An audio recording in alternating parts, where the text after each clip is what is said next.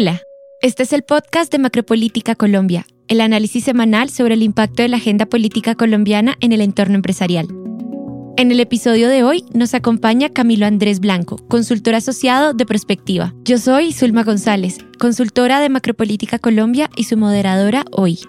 Camilo, bienvenido nuevamente a estos micrófonos. ¿Cómo estás? Hola, ¿cómo están? Muy bien, gracias.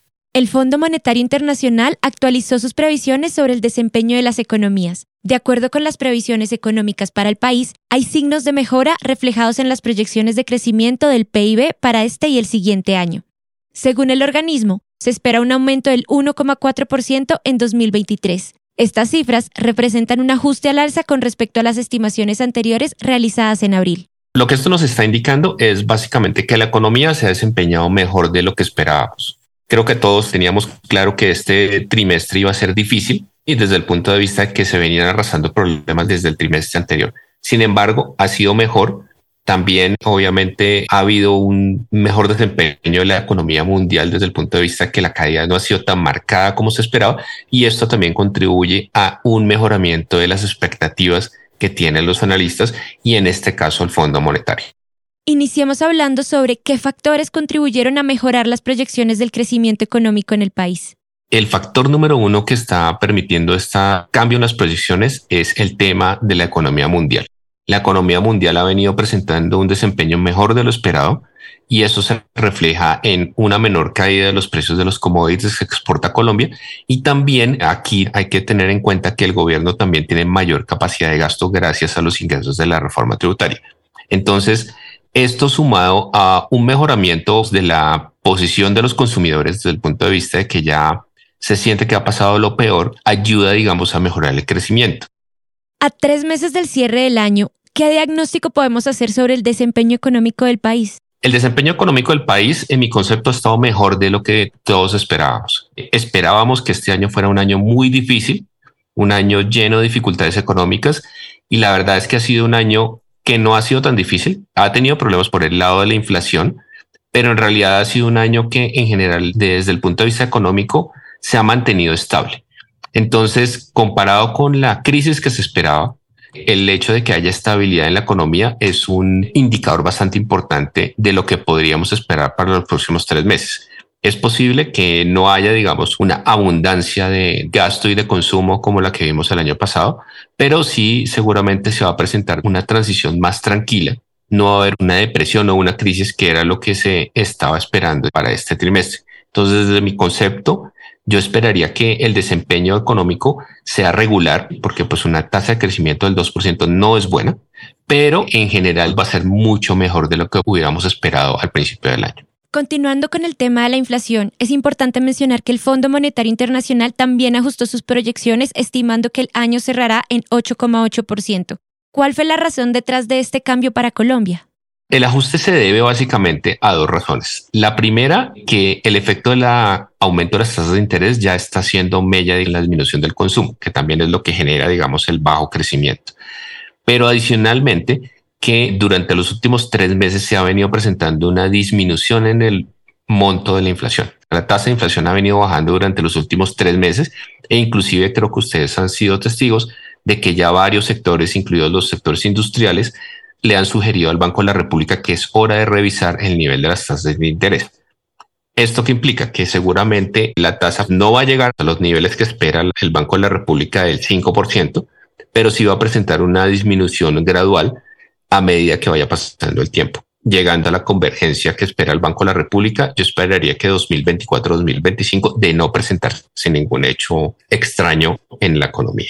Desde una perspectiva regional, Colombia es uno de los países con la inflación más alta de toda la región, solo después de Venezuela, Argentina, Surinam y Haití. ¿A qué se debe esto? La inflación en Colombia ha venido creciendo de manera relativamente alta durante el último año. Sin embargo, tenemos que tener en cuenta que si bien es una inflación relativamente alta, no es una inflación de los niveles de los países como Argentina o Venezuela que tienen inflaciones superiores al 50-60%. La inflación en Colombia en su peor momento llegó 14-15%. Ahora, la inflación está bajando de manera más lenta que otros países, pero también porque la restricción monetaria en Colombia no funcionó tan rápido como funcionó, por ejemplo, en países como Chile o Perú. Y en el caso de Chile, inclusive, la restricción monetaria ha llevado a un decrecimiento, que es el que espera el Fondo Monetario para el próximo año. ¿Cómo ha respondido la política monetaria a los cambios económicos y a las proyecciones revisadas? Tenemos que tener en cuenta que el Banco de la República en este momento es una entidad que es bastante conservadora. La posición de Roberto Steiner, quien podríamos calificarlo como la persona con mayor influencia en la junta directiva del banco, es una posición que es bastante conservadora y es partidario de seguir manteniendo la restricción monetaria desde el punto de vista del aumento de tasas. Pero ¿qué es lo que sucede? al estar bajando la inflación y verse perspectivas de mejoramiento de la situación económica, cada vez hay más voces que están solicitando un cambio en esta visión. Entonces, el problema que tenemos en este momento es que realmente la restricción monetaria, en mi concepto, debe reducirse, debe dársele menos importancia al tema de las expectativas que tienen los agentes económicos y tratar realmente de buscar un mejoramiento de la situación económica hacia el futuro, en especial porque se están observando nubarrones en la economía mundial y esos nubarrones tienen que ser enfrentados de manera anticipada. ¿Cuáles serían esos nubarrones? Una cosa muy interesante del informe del Fondo Monetario cuando uno lo lee en profundidad es la mención que hacen a la creación de bloques económicos a nivel mundial. Antes no se mencionaba esto porque se supone que el tema de la globalización era algo súper importante y era lo que estaba en boga, pero una de las preocupaciones principales del Fondo Monetario en este momento es la creación de bloques económicos regionales y las guerras comerciales que se están produciendo. Y para los analistas del fondo, en gran parte los problemas económicos que se van a ver en el futuro van a ser el resultado de un menor movimiento de comercio internacional. Entonces, ¿qué es lo que sucede? Esto genera un nubarrón porque como país Colombia tiene que empezar a escoger con quién va a comerciar. Su principal aliado económico en la actualidad es Estados Unidos, pero Estados Unidos está en una posición económica en declinación y el gran país que está surgiendo es China. Entonces ahí se genera un problema hacia dónde debo mirar. Y ese es uno de los principales problemas que inclusive es uno de los problemas que menciona el fondo. Entonces, nubarrones porque dependiendo de qué lado escoja, voy a tener efectos en mi política económica hacia el futuro desde el punto de vista de lo que exporto, de lo que importo y de con quién me relaciono. Pasemos ahora a hablar de la política fiscal. ¿Cuál ha sido el papel de esta en el actual escenario económico considerando ese cambio de gobierno que se dio en 2022? La política fiscal se ha centrado básicamente en el aumento de ingresos, que es una política fiscal muy sana. El gasto esperado del gobierno no se ha presentado y el gobierno realmente ha tratado de mantenerse dentro de los límites de la regla fiscal inclusive dentro de los límites del gasto. Entonces, realmente la política fiscal ha sido expansiva, pero desde el punto de vista que se han buscado nuevos ingresos para generar nuevo gasto. Todavía no la hemos visto en su mayor expansión porque realmente el gobierno empieza a recibir ingresos a partir de junio de este año con respecto, digamos, de la reforma tributaria del año anterior. Y eso va a hacer que esto lo veamos en el año, el último trimestre y en el 2024 pero en realidad hasta el momento ha sido una política fiscal bastante estable. ¿Qué implicaciones tiene que el gobierno haya comenzado a percibir esos ingresos a partir de junio en lugar de un periodo anterior y no desde antes? Ustedes saben que mientras se recibe un ingreso en el gobierno y se gasta, hay un periodo de tiempo. Entonces, si yo recibo este dinero en junio, lo más seguro es que apenas hacia final de año es cuando ya existan las disponibilidades presupuestales para poder usar ese dinero en el gasto público en general está arreglado por una cantidad de regulaciones muy importante que impide que si yo recibo un peso, mañana me lo pueda gastar sin ninguna restricción. ¿Esto qué implica? Que básicamente para poder usar este dinero, el gobierno tiene que hacer reprogramaciones presupuestales o usar programas que estén desfinanciados para poder hacer uso de estos nuevos ingresos y ahí se refleje en el gasto público. Por eso es un tema que no se va a ver reflejado, sino realmente como casi hasta final de año. ¿Esto tendría algún impacto en el presupuesto general de la Nación para el próximo año? El impacto es básicamente que dentro de la programación del presupuesto el gobierno debe haber incluido el estimado de estos ingresos adicionales que va a recibir por concepto de la reforma tributaria y pues obviamente otros ingresos adicionales que se tuvieran en cuenta. Pero en realidad ya va a estar incluido dentro de ese monto. Esto también pues obviamente tiene que estar en línea con la regla fiscal y en línea con los compromisos que tiene el gobierno desde el punto de vista de gasto tanto con el Banco de la República como con entidades internacionales. ¿Cuáles son los principales desafíos que enfrenta la economía colombiana hacia el futuro? Los principales desafíos, infortunadamente, provienen desde el plano internacional. La situación económica, por un lado, lo que mencionaba el Fondo Monetario cerca de la balcanización de la economía y adicionalmente el tema del conflicto que se está desarrollando en este momento entre Israel y Palestina, es un tema que puede convertirse en un problema económico de haber una expansión de esta guerra a los vecinos y específicamente hacia Irán. ¿Y por qué?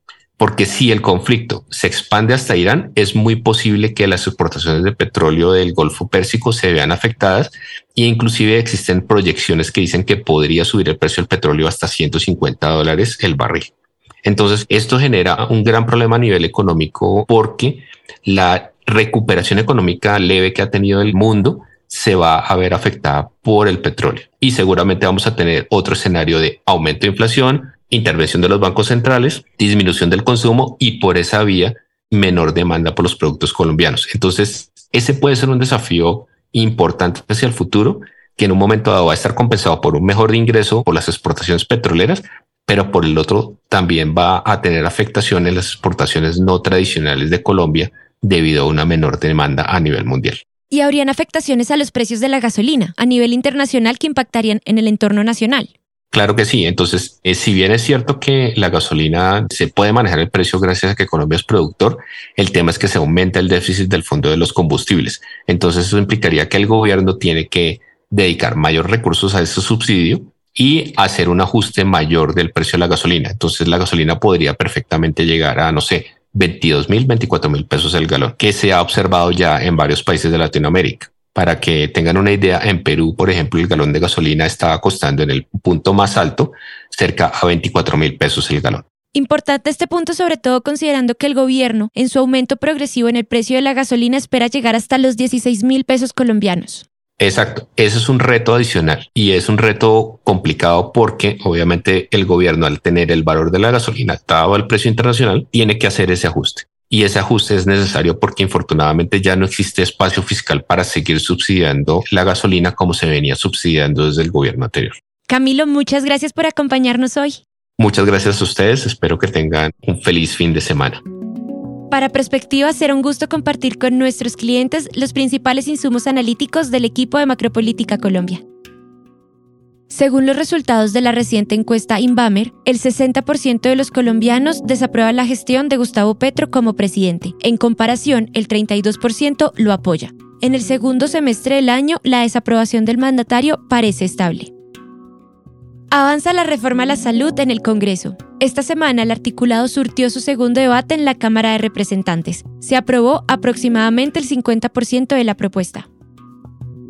De acuerdo con la Procuraduría General de la Nación y gremios del sector, el suministro de energía se vería impactado por la falta de liquidez de las comercializadoras y el fenómeno del niño. Por su parte, el Ministerio de Minas y Energía activó una línea de crédito para las empresas afectadas. Este fue el Macropolítica Podcast, el podcast semanal del equipo de análisis político de Prospectiva Colombia. Gracias por escucharnos y hasta la próxima semana.